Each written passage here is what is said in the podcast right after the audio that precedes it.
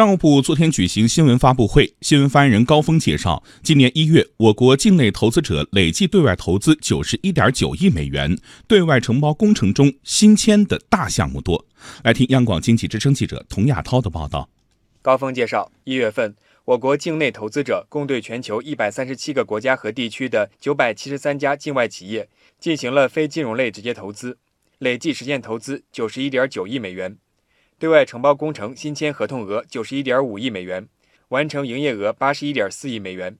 其中，我国对“一带一路”国家投资合作稳步推进。今年一月，我国企业对“一带一路”沿线的四十七个国家有新增投资，合计十三点三亿美元，同比增长百分之八点一。在“一带一路”沿线国家新签对外承包工程合同额四十一点三亿美元，占同期总额的百分之四十五点一。在公布一月份数据的同时，商务部昨天也公布了一份榜单。榜单显示，去年华为、中国建筑集团对外承包工程业务完成营业额超过一百亿美元，而新签合同额超过一百亿美元的企业达到六家，包括中国建筑集团、中国水电建设集团、华为、葛洲坝集团。中国冶金科工集团、中国港湾工程等大项目多，而且集中分布在基础设施建设领域。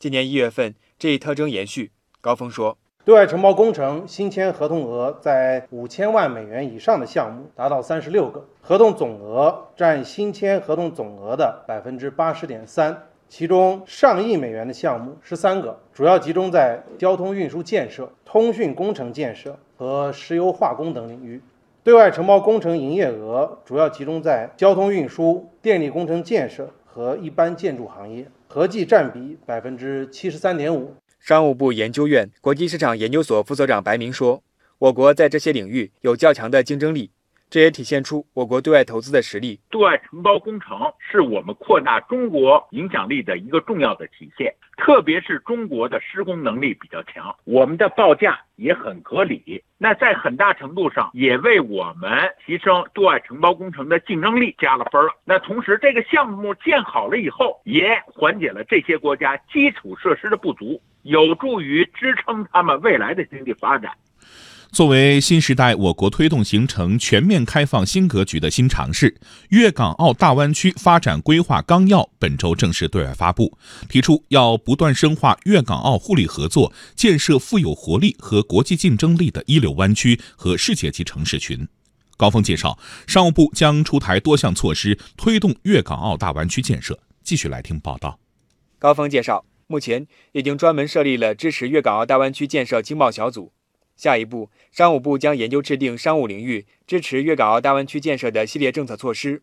通过内地与香港、澳门关于建立更紧密经贸关系的安排，也就是 CEPA，进一步促进大湾区货物、服务、人员、资金等要素的高效便捷流动。我们已经在 CEPA 货物贸易协议中设立了粤港澳大湾区专章。此外，我们还将通过 CEPA 推动在大湾区先行先试，对港澳。扩大服务贸易开放，积极支持粤港澳大湾区提升市场一体化的水平，打造国际一流的营商环境。粤港澳大湾区在“一带一路”建设中具有重要地位。高峰介绍，未来将推动共建“一带一路”，努力将粤港澳大湾区打造成为“一带一路”建设的重要支撑区。我们将支持港澳的企业与境外经贸合作区对接，共同开拓国际市场，带动大湾区产品。设备、技术、标准、检测、检验、